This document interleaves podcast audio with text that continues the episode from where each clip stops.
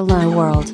Replicant FM is a podcast by Kantaro and Omami, talking about various topics towards the universe and the future. It's time to talk.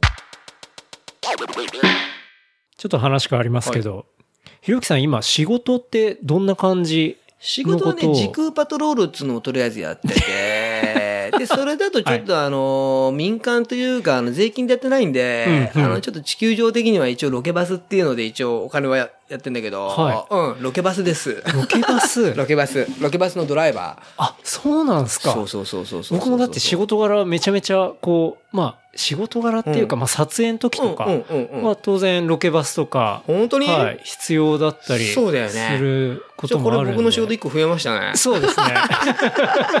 そう、ロケバスやってますよ。あ、そうなんですね。そう。それは、お客さん大体結構テレビ局とか。じゃないの。うちはそのムー、いわゆるムービー系じゃなくて、はいどっちかっていうとそのスチール撮影のロケバスやってて。なるほどうん。うんもうやめたいけどね。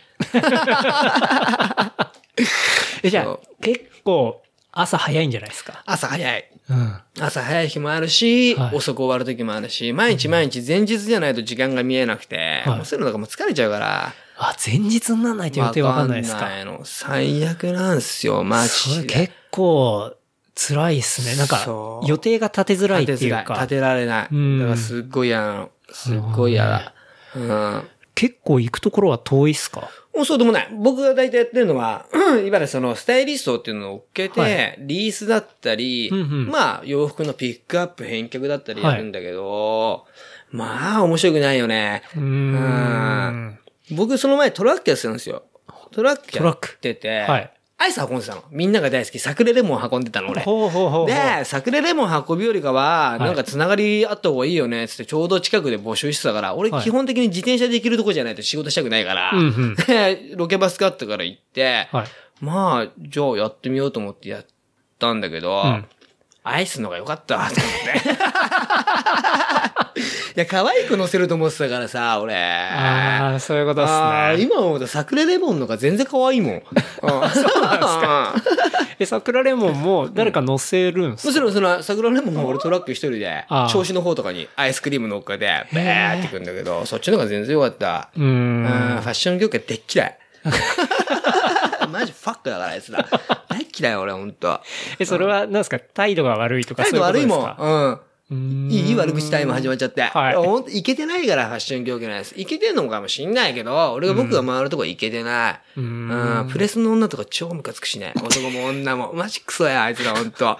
お前がその洋服作ってんじゃねえじゃん、みたいはいな。何その態度とか思うし。えーそんな割と高圧的な感じで来高圧的。るんですか？うん。大体そんな感じ。なんかそのうさん、職業によって順位つけるやつって俺大っ嫌いだからさ、うんそれはロケバス、違いますよねだよね、うんロケバスイコールちょっと目線下に落とすとかも俺はないと思うし、うんうんこっちとしてはお前のこと上にも見てないし、うんとか思うしうんうん、それ大っ嫌いだからさ、せめてその洋服作ってるやつだったらね、うん。なんかその、そいつらのイメージもあるから、その態度も許せる範囲かもしれないけど、うんお前別に、なんでもないじゃん、みたいな。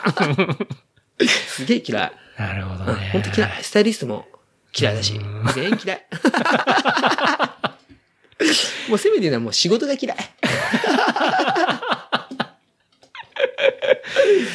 でもじゃあ、そうですね。確かにそういう態度で来られると、うんこっちのモチベーションも上がらないですしね。下がる下がる下がるうん最悪。なんかパシリじゃないんだからさ、うんみたいになってくるよね。なんか本当に仕事がスムーズに運べる人とか、うん。本当すごいなって思う人とかって、うんうん結構どの人にも、こう、まあ普通にフラットに話をして、うん。で、かつ、その人のモチベーションを上げたりするのがうまいじゃないですか。うまい。そう、なんか、そういう人と仕事したりすると、ん。やっぱ、なんですか、自分の能力が100だったとしても、その人のモチベーション上げてくれるので120%がだ案外やってやろうみたいな感じで出したりしますけどなんかそういう感じで来られちゃうと、うん100あるけど、うんもう正直30しか出さねえわぐらいの。いいよね。いいよね。つうか、やる気なんて家に置いてきたよ、みたいなね。でも、でも、やっぱ見てると、うん。いけてる人ってのはやっぱそれができてんだよね。うん。で、結局こっちが見ていけたね、つってその程度の扱いしかできてない奴らっていうのもはっきりしてるかなっていうう、んこの業界って。なるほど。やっぱ、いけてる人って、すごいちゃんとしてる。そういうの自信見てないし、うん礼儀も正しいし、うんうんだからこっちもそうなれるし、うん。うん、今、ケンタロウ言ったように力も出すし、うんうんそういうことだと思うんだよね。リスペクトないやつに俺はリスペクトはないし、うんですよね。うん。確かに。うんだから、そこが、なんかやっぱすごい大事ですよね大。事だよね。それ別に仕事だけじゃない感じもしますけどね。すべ、てに対してだと思うんだよね。だから俺お客様なんて俺は思わないっていうか、うん思われたくもないし、思ってもなくて、別に様でも何でもないし、イーブンなんだよね、本当は全部。うんつながりがあってさ、うん全部。うんって、すごい思ってて。だからその様態度で来られることは嫌だし、うん俺も様態度ってのはしな、したくないし、うん。そうですよね。うん。ただの役割でしかないと思う、そこは。うんそこをちゃんと考えた方がいいよとか思って。うんそうですよね。うんうんアイスを運んでた時うん。の前とかも割とずっとドライバー系なんですか？そう。俺、外にいることが大好きなのと、運転が大好きで、ええそう、意外と大体そんなんばっかっすね。あ、そうなんですうん、ね。変な仕事もいっぱいしてたけど、わけのわかんない。それちょっと聞きたいですけどね。それなんかね、俺一回ちょっと営業やってみようと思って、はい。あガキの頃。はい。で、違うわ、こう倉庫の仕事に行ったら、君ちょっとそのキャラクターだったら営業やってみないって言われて、ほうほうほおおちょっとやりたかったしなと思って、はいで、スーツ買って、うん買ってね、成人式の時に買ったスーツ着てたんだ。それで、う。はい。池袋の会社に行ったわけですよ、うん初日。うんうん。よっしゃ、今日から営業だっつって。はいよし、行こうよっしゃっつって行って、行ったらみんな、初日、はい。エンジン組んでんすよ。ほ朝の朝礼で。う。うんうん。何何何と思ったら、一人一人今日の意気込み言っていくわけですよ。はい。自分、今日何々件数何々で、チーズよろしくお願いしますよろしくお願いしますみたいな。うっそ、すげえとこ来ちったと思って。で、俺の番が来たから、はいチェイス、柳川です。初めてだけど、みんなの力をなれるように頑張ります。チェイス!みたいなの言うと、ま、みんなも、頑張れ!頑張れ!みたいになって、おお、すげえ!みたいな、何これ?なんだここみたいな。そう。で、俺その当時、その時とか、俺何言うんだかも分かってないのに言ってて、したら、新しくできるレストランの割引券売ってこいみたいな。ほう。何それ?みたいな。で、先輩と一緒に行って、はい。で、行ったんですよ。で、一軒家とかに入ってって、はいすいません、なんたらかんたらってレストランができてほう、その割引券なんですけど、みたいな。はい1万円するけど、うんまあ1万5千円ぐらいは食べれますみたいな。よくわかんないやつあるじゃん。はいあれをやってなるほどて、したら、先輩が話してる時に、ババアがいて、ババアと話してたけど、そのババアがしきりに俺のこと見てんのよ。はい。ずーっと俺のこと見せて、はい指さし始めてほ、うで、その先輩に、うん。すっごいひそひそ話始めて、はい。で、後で聞いたら、はい俺その時坊主で、うん。似合わないスーツ着て、はいリュックサック背負って、いはいはい 運動靴履いてたから、宗教だと思われててね。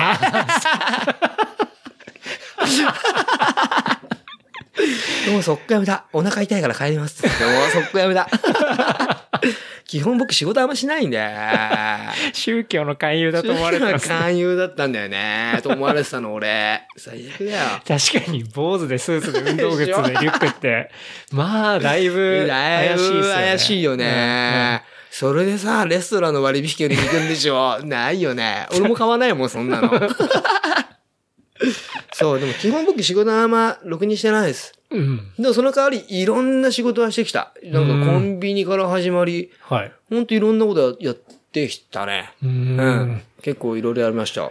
もう多種多様な。多種多様な営業もやりつつ、営業もやりつつ倉庫もあって、ドライバーもあったし、ドライバーもやったし、まあでもね、ちょっとこう、体育会系なのはそこまでやってないんだけど、うんまあちょっと手伝いぐらいで、その、ちょっと小屋崩すとか作るとかそのぐらいはあるんだけど、はいまああんま向いてなかったんだよね。うーん。あ、の、昔団地があって、団地のところで、こう、ちょっとスーパーハウスみたいなのを壊すっていう仕事があって、うんで、それ友達と行ってて、はい。その、崩してたんだけど、そこはい団地だからさ、洗濯物とか干したりするわけですよ。うんうん奥さんが。はい。うん。そうするとやっぱ興奮してきちゃって。まあその先はあれだけど、まあそんなんだからね。まあ大して仕事してないです。どんな仕事してても僕の一番初めの仕事の作業ってのはまず遅刻の連絡から始まるから、すいません、間違えて2号店行っちゃってみたいな。まともにいかないです、ね。頭に行かない。まず謝ることから始まるから、仕事は。まあ、ろくでもないです。すごいな。でも、うん多分、僕が想像するうん。3、4倍ぐらいいろんなこう、仕事を、こう、渡り歩いてきた感じ。うん、結構いろいろやってた。うん。でも、最初はやってた、頑張ろうと思ってたけどね。うんやっぱ洋服が好きだったから、最初はアメ横の靴屋で働くのが初めて、へー10代の時。ね高校中退つか、まあ、クビになって、はあはもういいやと思って、うんで、初めて仕事したのが靴屋で。うんそうなんですよ。で、後で聞いたら、い僕が働いてたその靴屋の。何年か何年も後に、そのたっちゃんがそこの靴屋で働いてたらしいんだよね。たっちゃん来た。ここで。ここでたっちゃん来たでしょ。あつながるんですね。つながるんですよ。あーああ、びっくりしちゃって。あこう。でもじゃあ、基本自転車で行く範囲だから、うんもう本当にあ。近くのほんとこの辺。企業っていうか、近くの。ところってことですね。朝起きれないからね、基本。え、でも、そんなひろゆきさんもあれじゃないですか、もう今、二児の父なわけじゃないですか。まあ、日の父ですよ。僕だって会った時はうん。だって、結婚もしてな。かったですよね結婚も。してない。一人者。そうですよねうん。うん一人者でした。完全なる。はうん。ふざけた人生を送ってました。本当に子供ができて180度、いやもう360度変わっちゃった。それ変わってないじゃないですか。一周しちゃった。一周しちゃいましたぐるぐる回っちゃったっすよ、もうそれで。い。うーん。うん。本当に変わった。うん。本当人間ってこんな変わるんだっていう。う。うんん。思うそれも考え方っていうか？考え方も変わった。本当に変わって。それこそ本当仕事を僕、その子供生まれてから遅刻も欠席も一日もないし。え、変わった。変わったでしょ？変わったでしょ？いや、さっきの話聞いてたから、うん本当にめちゃめちゃ変わった。それすごいっすね。はそう。子供ができたっていうから、い。はい。本当に人生変わったんだよね。え本当に。まあ変わったつけやらなくちゃいけなくなっちゃっただけなんだけど、うんでも本当考え方も全部いろいろ変わったかな。ー、うん。本当にいいよ、いいとは思ってるけど、すごい変わった。うん。うん。それめちゃめちゃいいことでうん。すね。でもやっぱそんだけ子供のパワーがすごいっていうことなんですすごいね。と思う。子供いる人といない人の、はいって多分本当に考え方って多分全然違うと思うんだよね。うん。うんなるほど。うん。持ってるから別にすげえとかいいとかじゃ、とは思ってないけど、うん、多分すごい違うと思うう。ん。すべて違うと思う。うん。う。うんん。なるほどね。なんつうの、スケボーする人がさ、はい。こう歩いててさ、遠石見るとさ、うんあ、あそここれでこれでできんじゃん。うんとかいうのもあるけど、子供と一緒に歩くとさ、ここの出っ張り危ねえよとかさ、ちょっと街の見方も変わってくるしね。うんうちの見方も、なんか仕事に対するあれも、もうなんか社会に対するあれとかも結構いろいろ変わるって本当ことですよね。に変わったっす。うん。う。なんるほどね。うん。じゃあちょっと。話題を変えて。ちょっとひろゆきさんとは大麻の話をしたいなと思ってまして。あーヤーマン。うん。いきますか。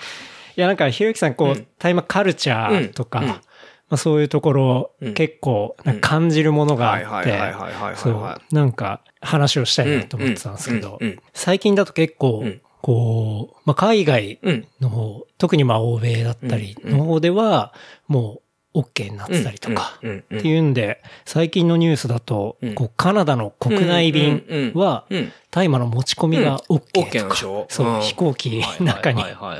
そう OK になったりとかうん、あとは結構マーケティング的にうもん、こう、今までナイキでとかで働いてた人が大麻業界のこう、えーベンチャーにはいはいはいはい。くら替えして。自分の会社を作ったりとはいか、なんかそういう動きもあったりとか。は、あとは大麻成分入りの飲料がうん。アメリカでこう、増えてきてたりとか。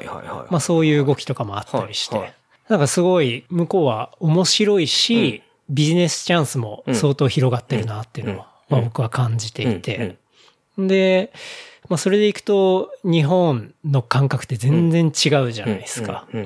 なんかそこら辺ってどういうふうに見てたりします？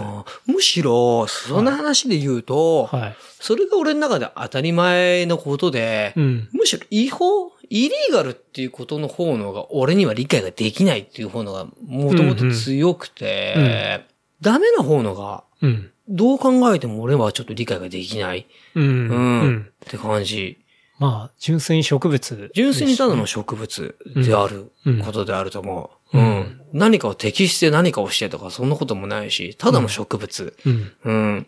それでいくと結構、まあ、日本はね、割と古くから、その、それはそれは。っていうのがあったりとうかんしますしね。なんうんか、ひろきさん結構日本のことをもっとはい。ちゃんと知らないとはい。いけないみたいな話とはいかはいはいはいすごいこうはい発信してたりするじゃないですかうんうんうん。あれってのはどういうことなんですか？あれはね、なんだろうな。まあ結構昔から俺結構いろいろ考えてて、はで、やっぱそれなりにやっぱ日本が大好きなんですよ、僕。うん。うん、日本が大好きで、うん大好きな夢に大っ嫌いなんだけど、この日本が。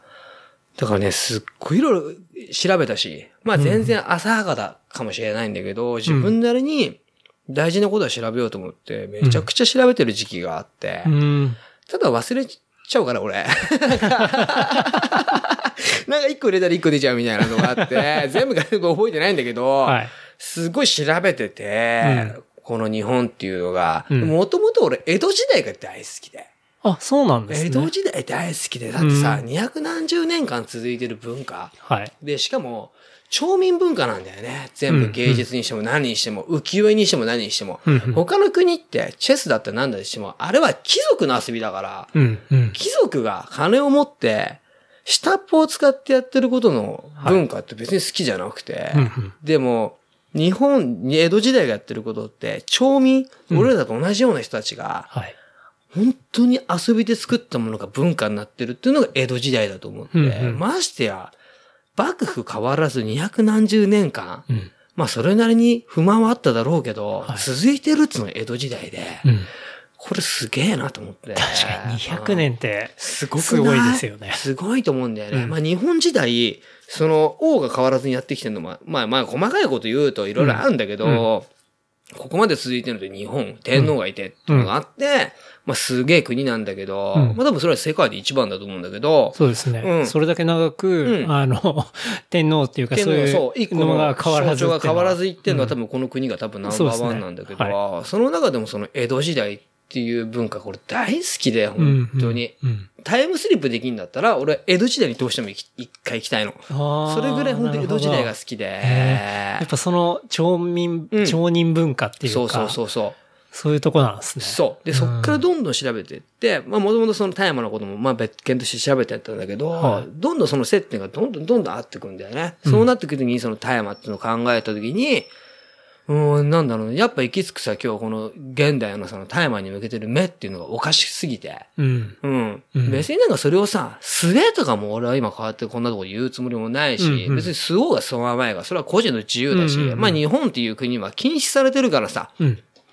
でもさ、不思議なことに、なんだろうな、まあみんな知ってるけど、吸うことは違反じゃないんだよね。うんこの国は。そうね所持をすることが、はい。いわゆるダメで。うんでも、覚醒剤で言うと、うん吸うこともダメだし、ね所持することもダメと、そこで違和感をまず感じるわけじゃない。うん。なぜダメなのか。うん。で、なんで麻薬の間ってあさって書くのかとか。うん。まずそっから入ってって、うん。なんだろう。なんでだろうと思って。うんやっぱそこで疑問ってどんどん生まれてくるんだけど、そこで終わっちゃうと終わっちゃうんだけど、うん、なんつったらいいんだろうね。なんかこう、まあうまくこの、うん。電波に乗せて喋れないで言うと、ちょっと難しくなってくるんだけど、今のどんどんそのアメリカだったりカナダだったりいろんな国でうん。動いてるその大麻文化っていうのははい。当たり前のことで、だからもうどっちかって言ったら、ひろゆきさんからしたらうん、普通の方に、むしろ日本はなぜ一発目に行かねえのみたいな。でもみんなこれ有名な話だけど、その GHQ が入ってきてうん、大麻が禁止されてとかいろいろあると思うのよ。はい。その、もともと日本の開発がその庭には大麻が育っててとか、うん。でもそれって THC がなくて専用の朝だったとか、いろんな話があるんだけど、うんうん、でも日本ってその大麻産業があって、うん。いやまあ、いわゆる神様の締め縄だったりも使われてるしね、神事ごとに使われてるから大麻って、その、もちろん、あの、天皇とかのね、それも栃木県にちゃんとした大麻産業がそこに天皇のちゃんとあるし、全部繋がってて大麻っていうのは本当に、うん。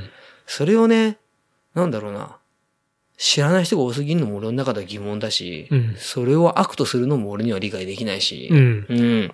うん。まあ、なんか他のものと一緒くたにされてるのは、僕もすごい違和感を感じますわかんないね。よね。うんいわゆるその報道規制でさ、日本っていうのが、いわゆるその大麻がダメっつうのがずっと続いてるって、うんで、じゃあその大麻を吸ったから癌が治るとかそこまでは思ってないし、うんまあそれはもういろんな併用併用でいろんなあるんだけど、うんでも一個の兆しじゃん、うんで、癌大国って言われてる例えば日本なのに、うんその希望をうん悪としてるのは理解できない。うん。うん。ここまで癌が苦しんでる人がいて、他の国では癌に効くっていう話があるのに、そこに手を出さないっていうのもおかしいじゃん。そうですね。うん。手を出せないんですよね、しかもなんでかっていうと、うん研究機関が、その法律でうん、研究にすら使うことが、うんそうあの、イリーガルになっちゃってるから、研究すらできない状態っていうのが結構危機的状況かなっていうのは思いますね。うん。ちゃんと調べた上で、どうだっていう話だったら、うん。100歩譲ってわかるんですけどそ、それすら、調べすらできないみたいなところは、さすがにちょっと違うんじゃないのかなと思いますけどね。ね。まあなんだろうな、本当の答えはわかんないけど、その石油産業っていうバビロンシステムがあって、やっぱ大麻って邪魔なんだよね、普通に。うん。今まで金をその、バビロンシステムで儲けてた人って、大麻産業が出てきちゃうと、うん。まあ食えないわけじゃん,、うん。だってもっといいもんが出ちゃうからさ。そうですね。うん。だって建築にしたって、大麻で作る家って何百年持つってなら、あのもう今もうできてるんだけど、うん。まあちょっと高くて、はい高いらしいんだけど、それとか、もう何百年。うん。日本の建築なんてせいぜい持って何十年でしょ。ええ。あの作りもおかしいし、うんうん。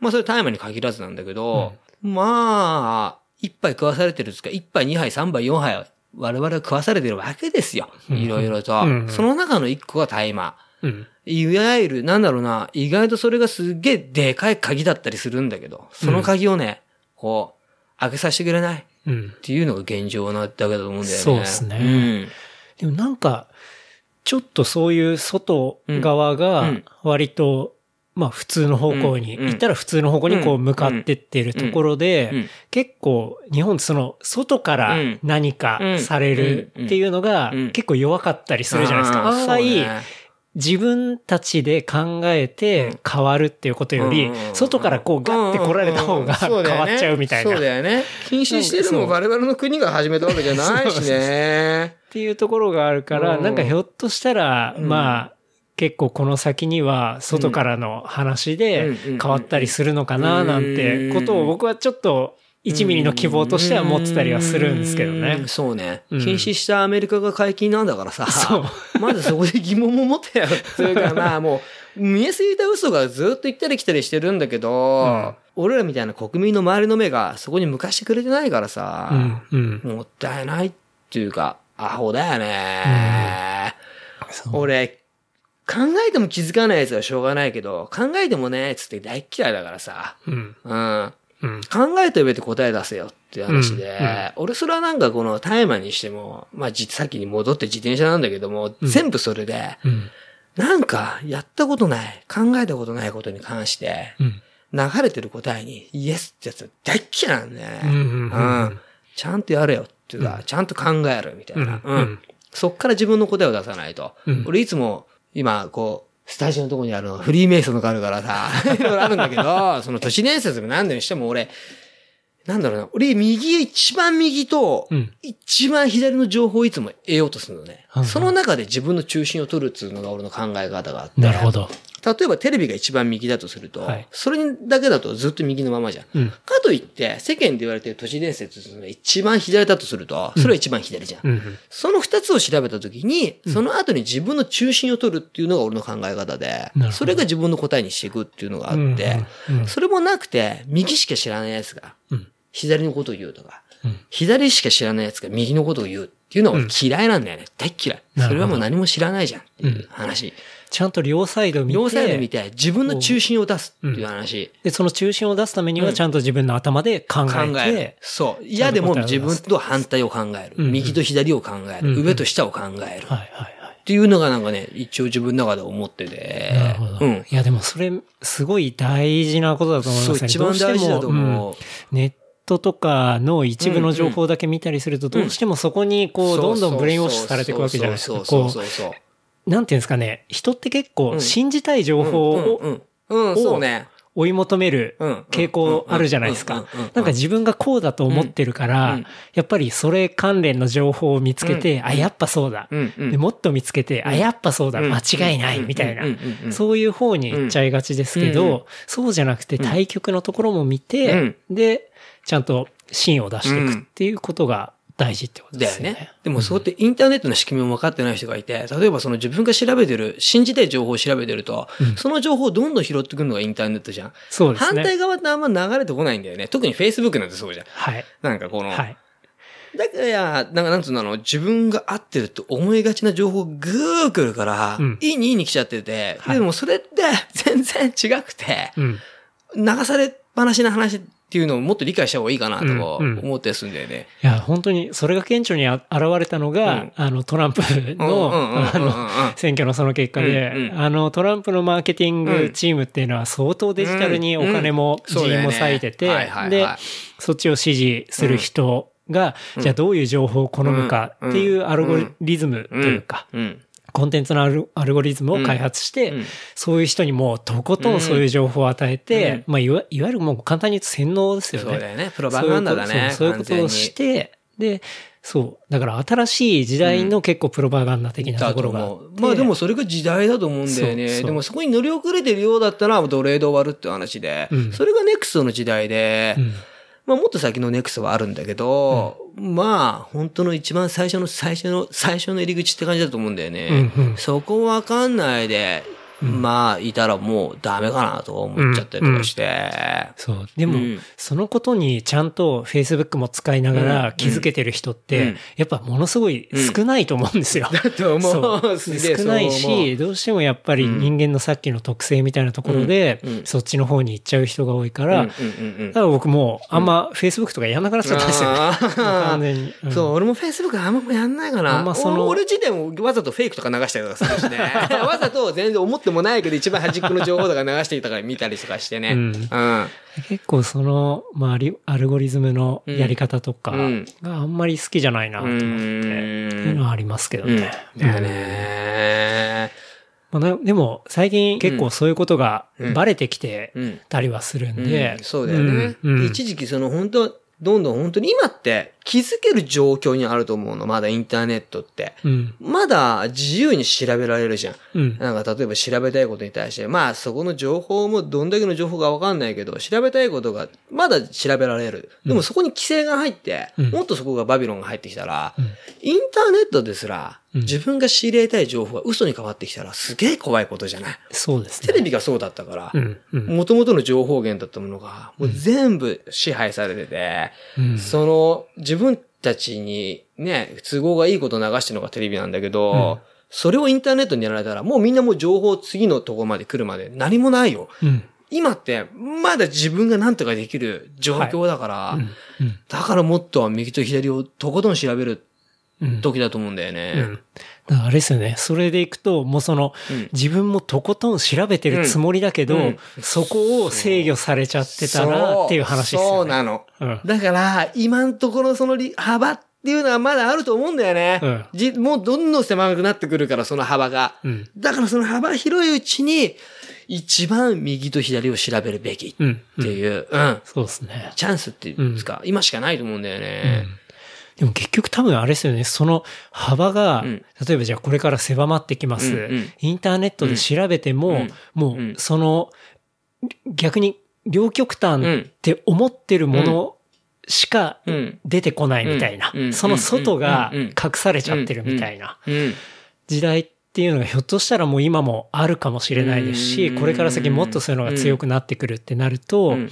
なんだかんだ最終的にそういう、こう、自分が何を参考にするかとか、そういうものって、うん。結局やっぱアナログなこととか、うん。もうやっぱこういう人の話だったりとか、うん。うん。そういうとこになってくるのかなっていうのはなんか思いますけどね。こうデジタルがわーってなってうん。結局誰を信用できるかって言ったら、もうやっぱ人っていうか、そうだよね。こう誰と会って話すとか、うん。もう超アナログなところに、なんか結局行き着くのかな、みたいな。うん情報はでも常にフレッシュなものを絶対仕入れた方がいいと思うんだよね。情報の閉鎖は怖いし、情報を持ってるやつですが一番強いわけだから、やっぱそこに向かうには自分も情報をどんだけ入れてるかって話で、弾が入ってない銃は弾が出ないからさ、うんみんな銃は持ってんだけど、弾がないと。うんその弾をどんだけ詰め込められるかっていうのは自分のそのディグリ次第で何発はめられるかだから、確かに。うん。うんどんだけ情報を持つかっていう。そうですね。うん。なんか歴史を見てたのはやっぱ情報のあれだからさうん。すべてが。うん。うん。そこですよそね。こだと思う。だから大麻もね、ちゃんと見調べた方がいいよ。うん。ガンガン調べた方がいいよ。なんだったらね、大丈夫な国って吸ってきた方がいいよ。あの、その意見僕、大賛成うん。です。本当に吸ってきた方がいいよ。まあだ日本誰かと、うん誰とは言いませんけど、うんうんすごい大賛成です。うんでしょ、とりあえずそっからだよ。はいはうん。まあ、吸えとは言わないけどさ。うんそれ僕も言わないですうん、全然言わないし。うん。でも、し自分が知らないことに対して何の判定をしてるのかも僕は君のことを理解できないよって話だからさ。うん。うん。そうですね。うん。いやはい、今はね、ーうん。ちゃんと調べた方がいい。うん。うん。ここまで周りはもう、なってきてるんだかうん。ら。そうですね。うん。ちゃんと調べて、うん自分の、こう、芯出しをした方がいいですね。あ、した方がいい、した方がいい、した方がいい。うんもう一番底辺なことが言うと、もう七味唐辛子だってさ、種入ってんだから。確かに。うんそうですね。うん。そういうとこから入ってるからさ、うんちゃんと考えましょうっていう。ことですね。うん。うん。本当に。間違いないですね。いやーじゃあそろそろ終盤にはい行きたいと思いますが、ひろきさん結構本読まれてますよね。本読みます。本好きですよね本大好き。うん。本がすごい好きで、ガキの頃全く読まなかったんだけど、はい。本がすごい好きになりました。ええうんそれは割と最近の話ですか？ちょいちょい前かな。うんここでまたたっちゃんが出てくるんだけど。にね、たまたまなんかね、本を借りたの。で、そこで読んだ本がすっごい面白くて。たっちゃんだったかな？うん、そうだね。そう、ちょいちょいその前から読んでたんだけど、うん。まあそれこそ村上隆とかも読むし、はい。よくわかんない本もすごい読んでたんだけど、なんかこうまだハマんなくて、うん。本当にガチン好きになったのはね、和田龍って時代小説のフィクションを作ってる人がいて、はい。その人の本をたっちゃんから借りて読んだ時から、うん。本が大好きになってー、それまで俺ね、そういう物語とか嫌いだったのよ。ノンフィクションも好きが好きっていうか、こう人生とはみたいな、はい。そういう本が大好きだったんだけど、うん。そっからね、小説も読むようになったしうん、いろいろ本読みますね。ええうん。その中でなんか最近おすすめの本とかってあったりします？一番、もうほんといろんなジャンルから一冊キュッて取り上げるんだと、はい。まあいろいろ本当なんだけど、はい今さっきのこの話から言ったから、それにつながる話で、うんぜひとも読んでもらいたい本は、はい。あの世に聞いたこの世の話。あの世に聞いたこの世の話。はい。うん。その本はもう本当おすすめで、もともとちょっと俺いろいろ考えたことが、その本にただ書いてあっただけなんだけど、自分の解釈では言葉にできないことがうまく言葉にしてくれてる本だったりして、それが。で、人が言ってることだから、妙にまた、逆輸入じゃないけど、うん。いい感じで自分の言葉が壁に跳ね返ってきて、おもっといいスムーズに言葉が入ってきた本なんだけど、うん。すっごいいい本で、まあ、スピリチュアルというか、はい。うん、その本がね、すっごいおすすめなんですよ。ええ。それはなんか、こう、あの世側から見て、うん。この世のその、なんていうんですかね、方針というか、なんかそういう道しるべ的な内容ってことですか、そうかな、仕組みというかね。なんかね、なんだろうな、すごい話なんだよね、これ。すっごい面白い本なんだよね。まあ、すべては一つだっていうか、うん。本当俺その本読んでから1ヶ月間とか、足踏まれても笑ってるし、道割り込みされても、お入んなさいと。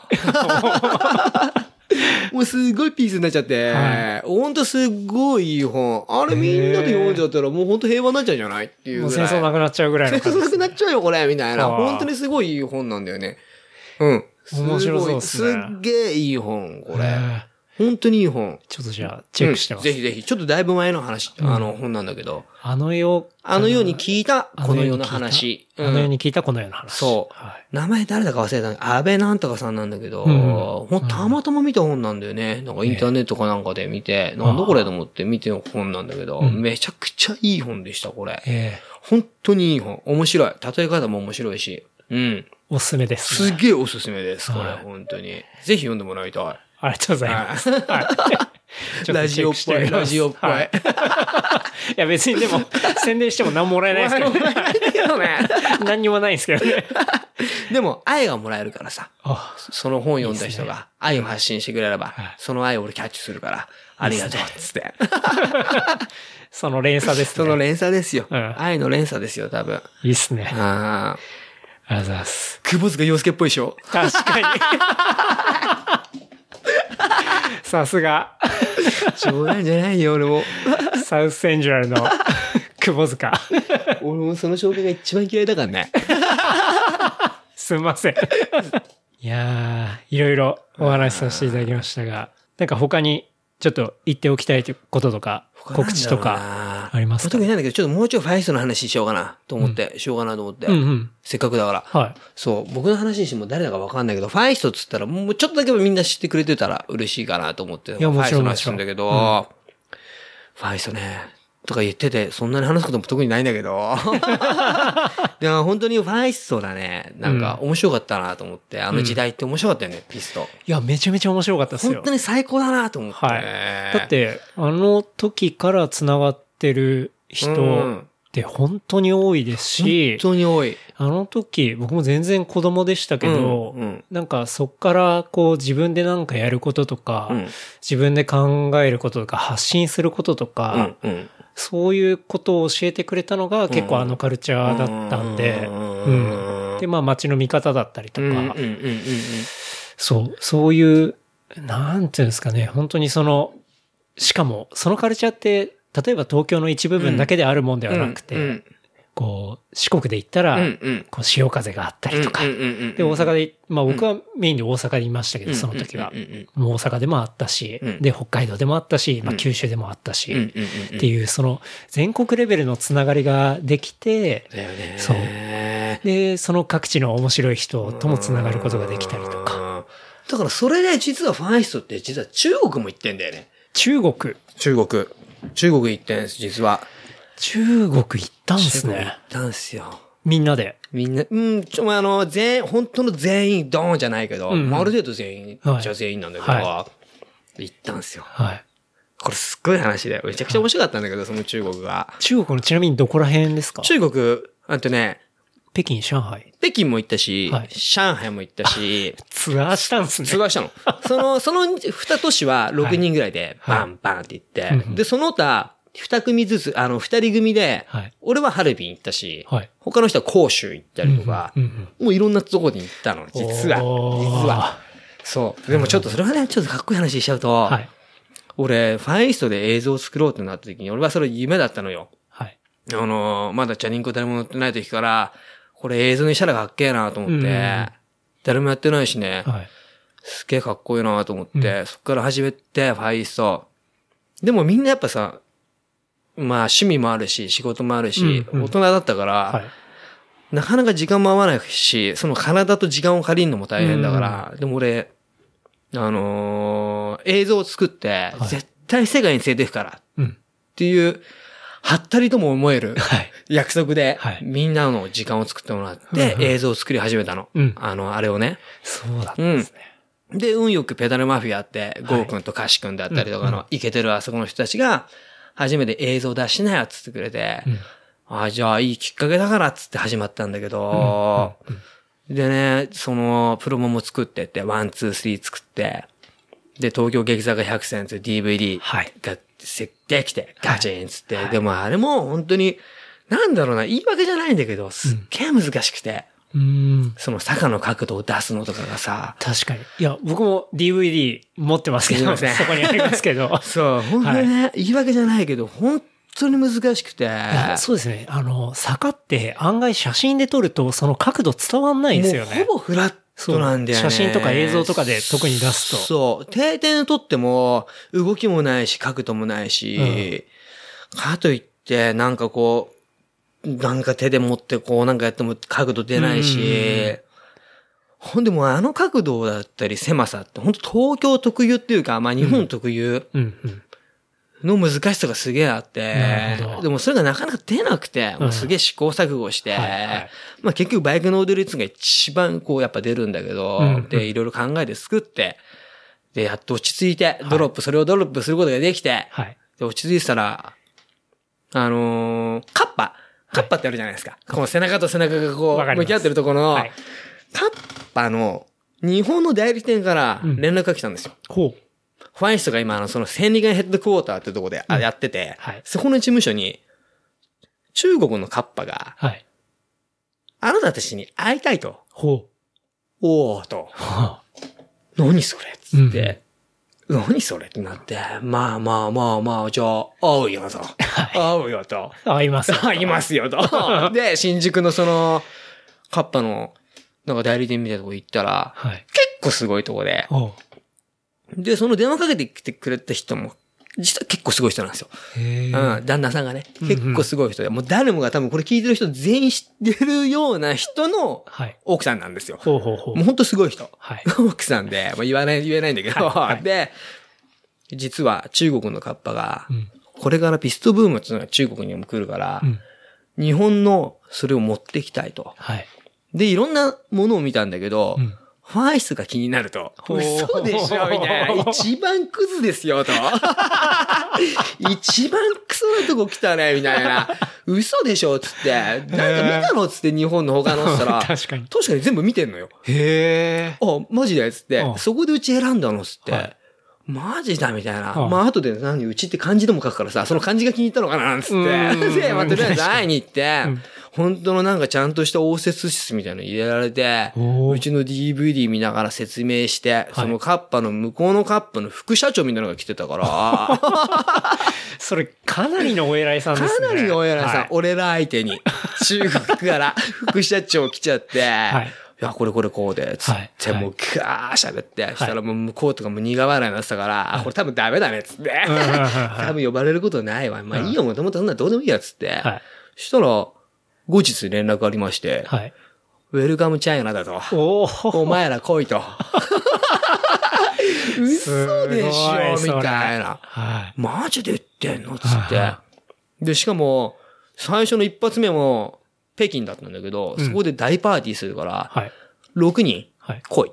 おマジで ?6 人も行っていいの？つって、6人行ったんですよ、その中国に。すげえ。なんだかなんだかわかんないよ、こっちはさ、はいいきなり呼ばれてさ。そうっすようねん。。でも全部タダで行ったら、うんほんと中国着いたら、観光バス一番でけえやつ、はいべー来て、はい6人だよ、俺ら。うん。他乗るやついないんだよ。貸し切り6人で貸し切りなのよ。うっそーっつって、マジこんなんなんだ、つって、やばい。6人で、すっげえいいホテルなのよ、それも。はいで、本当に騙されてんのかなと思うぐらいすごくで完全 VIP 待遇なわけっすよね本当の、本当の VIP なの。うんうんで、その、パーティー場所に連れてってもらったら、そこもすっごいのよ。アートの街みたくなってる総合街のとこで。で、行ったんだけど、本当に本番になって行ったら、本当に、あのー一緒の同等で呼ばれてるゲストがエリック・ヘイズで。おもう笑っちゃって、俺ら知らなくて、エリック・ヘイズ来てんの。エリック・ヘイズと並列でいる感じなんですか？ヘリック・ヘイズ。エリック・ヘイズの隣の楽屋がファイスト・スモーキン・スキッターズみたいな。マジでみたいな。いきなりエリック・ヘイズやんつって、おいへいつって、エリック・ヘイズと喋って、で、向こうとかも大爆笑してて、なんで俺ら中国にいんだろうね、なんつってうん。で、すっげえ笑ってて、そしたらさ、本当に向こうの芸能人だったり、はい。モデルだったりなのよ、あの、観客が。うんうんうん。あの、一般の人じゃなくて、本当にそれで、なるほど。もう完全にインビテーションそで、で来てる入ってる人した人だけってことですね。そうそうそう。で、テレビ局は何社も来るし、はい。新聞社は何社も来るし、はいその他雑誌だったりなんとかのインタビューとか、ガー来てて、すげえとこ来ちゃったな、つって、で、向こうの俺たちを紹介するラッパーとかもいて、はい中国人ラッパーですよ。ほで、ごっつ鼻毛出てたんだけど。いや、やばくて超面白くて、それが。で、一人一人紹介されてステージとかでさ。ちょっと技みたいなのとか、はいやって出てくるんだけど。当然自転車を持ってったわけそう、ですよねもちろんもちろんもちろん。はで、なんかスキッとして降りたり、技ないからさ、俺ら。はいスキッとして降りたりとかして。したら、あの、うちにふんどしマンって、あの、ふんどしのあ、わかります。バカがいるんだけど、僕もビデオで見ました。はいあいつかブレイクダンスが踊り始めちゃったりとかして、で、俺とかもなんかこう、ヒップホップ乗りでこう、チャリンコ担いで、こう、降りてこうと思ったら、はいステップ合わなくなっちゃって、お祭りステップ見なくなっちゃったりとかしてね。もうそんでもねえの来たなと思って、はいはい。ってやって、でも本当にすごくて、それが。え、それは、うん。なんかあの、カッパの、うん。こう、新しいプロダクトの発表とかなんですか？中国のカッパがはい、自転車ラインで、うん。まあちょっとその後の名前言うのダサいから言わないんだけど、うんうん。あるそのブランドを立ち上げるっつって、はい。で、そこで日本で選んだ俺たちに、もう本当しょ最、最、あ、なんだろうな、最終的には、その開発も一緒にやってほしいと。洋服だったりなんとかの。全部開発もしてほしいし、うんうんで、ライダーとしてもはい。いろいろやってほしいっつって、本当にでっかい、うん。あの、プロダクトで、はだから俺ら中国の街とかも自転車何百人とかでこう中国人と一緒に 走ったりとか。そうか、じゃあそのパーティーもあって、そのアフターとかで、そう。ちゃんとうん。その街のライダーと、そうそうそう、クルーで、FESS が先頭を切って走るみたいな。グループライドするみたいなグループライドの。はい。中国とかでガンガン走ったりとかしてて、ですごくて、で、ビップ待遇でしょ？アワビ出てくるしさ。で、好きなとこ連れてってくれてて、俺たちすげえなんか短期間なんだけど、ん。多分普通の人が何日かかるような旅行みたいのも、うん俺らはその3日間ぐらいとかでも全部連れてってくれたし、もうもちろんバンリーチャンチョン、はいバンリーの頂上も連れてってくれたし、バンリーチャンチョンってんだけど、うん。で、とか、向こうの下町とかもガンガン日本人行くようなとこじゃないとこも連れてってくれたし、はいはそう、すっげえ面白くて。いやーそれはすごいですね。そう。フィクストギアドリームな感じがしますね。ドリームだから俺最初に約束してた世界に連れてくっつうのをちょっと実現できたの。っていうことですね。アジア圏だけどね。うんいやいや、でもそれすごいっすね。すごいっしょ有言実行。有言実行完全に。有言実行できたんですよ。それがね、俺すげえ嬉しくて。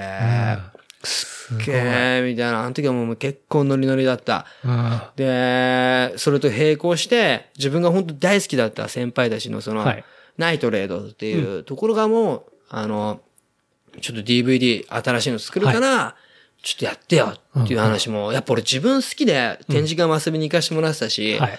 やっぱニトロマイクロフォンアンダーグラウンドって、はい。もう日本に一番イケてるそのラッパーの人たちとかのやってるやつで、一緒にできるっつうのがもう俺ぶち上がったし、でも一個言うと、ちょっともうちょいちゃんとやればよかったなと思うんだけど、なんかちゃんとやろうと思った考えじゃなくて、ちゃんとやろうと思って適当に作ればよかったなとか今になってちょっと後悔するんだけど、うん。考えすぎちゃったとこがあったんだけど、でもそれってすっげえ人生の中で俺結構嬉しいことで、うん本当にね、すげえ嬉しいことだったんだよね。うん。うん。いや、そのもう、なんていうんですかね、その FSS を作るときにそれを言って、で、それがやっぱちゃんと繋がって実現してで、かつ、こう、自分の、あ、言ったら憧れみたいなところにもこう参加できて、っていう、やっぱりそのカルチャーっていうのはうん、すっごい、こう、なんていうんですかね、まあ夢のある。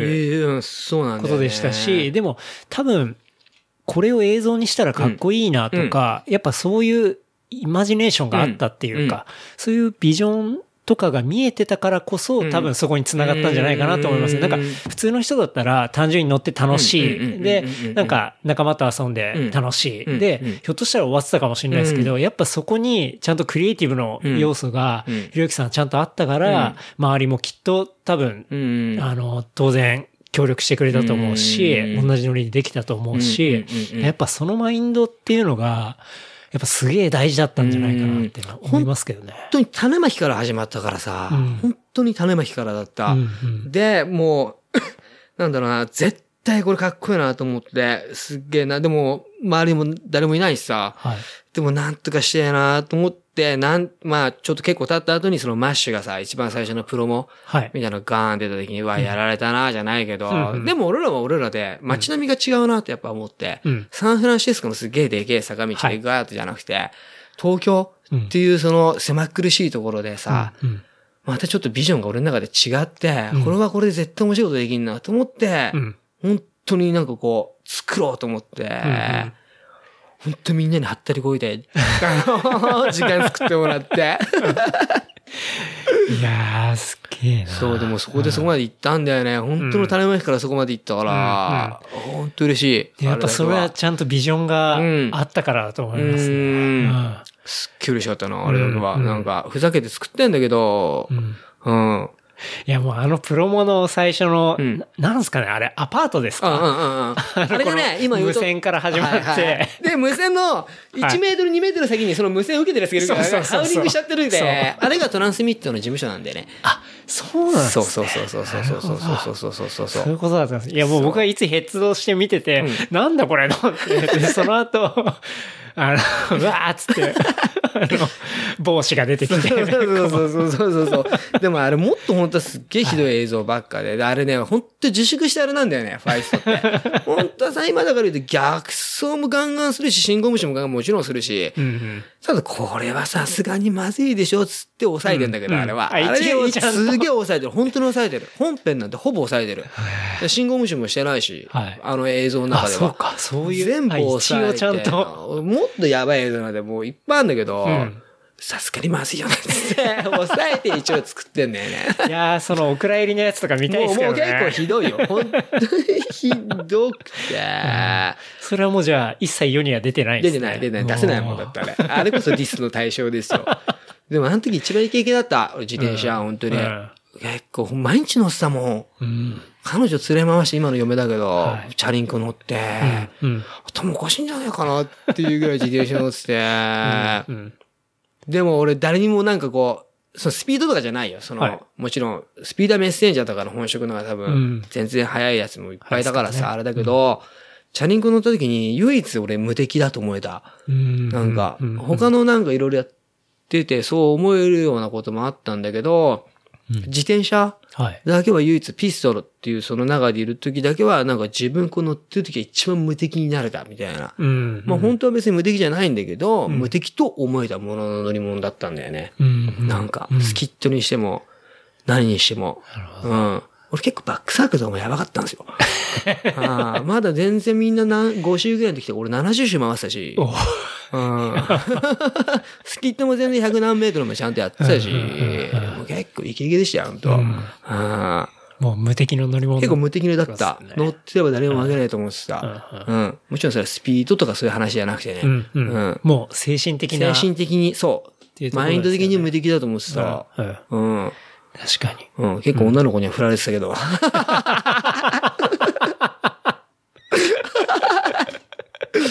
だって、いやもう面白かったよね。本当に。いや、すごい楽しかったです。うん本当に。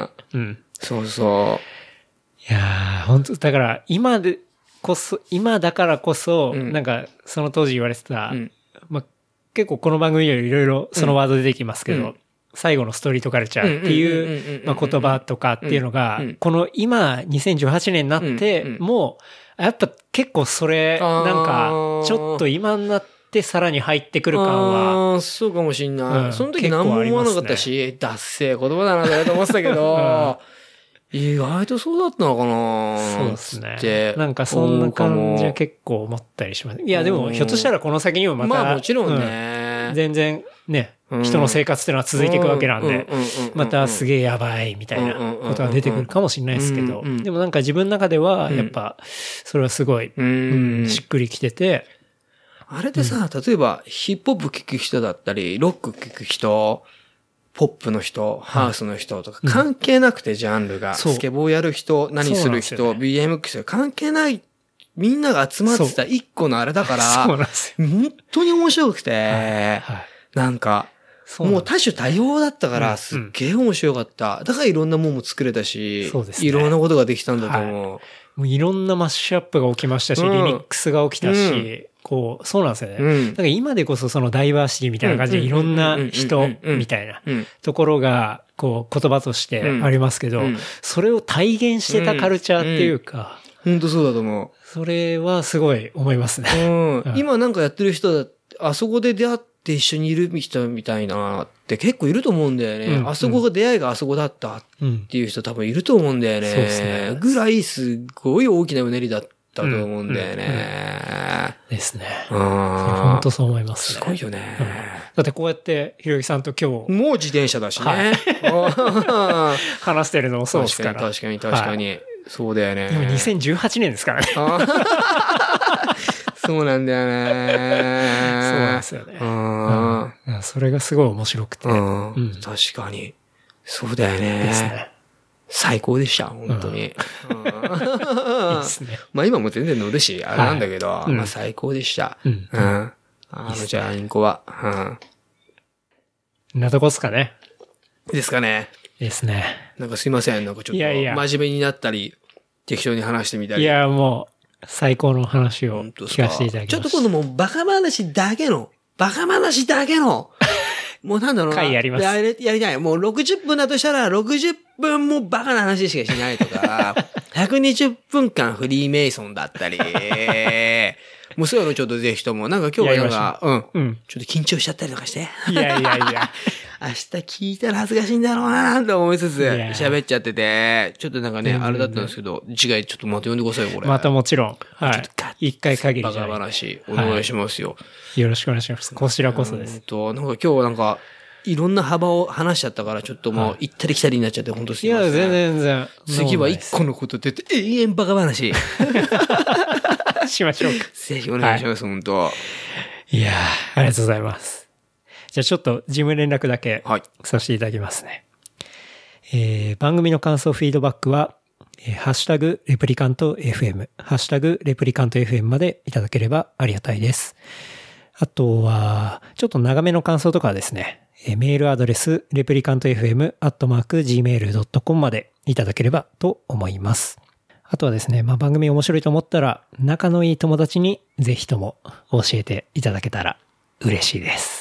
はい。よろしくお願いします。という感じで。ジェス、ジはいェス、ジェス、ジェス。ラジオっぽいないや、最後だけ。そうっすねはい。いや、でも今日は、ありがとうございます。最高でした。もう、マジで。本当にありがとうございます。ちょっと次回ぜひ、はいまたぜひお願いしまですすね。また一個に突き詰めてバカな話。はいはい。普通に飲みも行きましょう。行きましょう行きましょう行きはいましょう。ぜひぜひぜぜひひぜひぜひ。じゃあ今日は、ひろゆきさんでした。スローワンよでした。そっち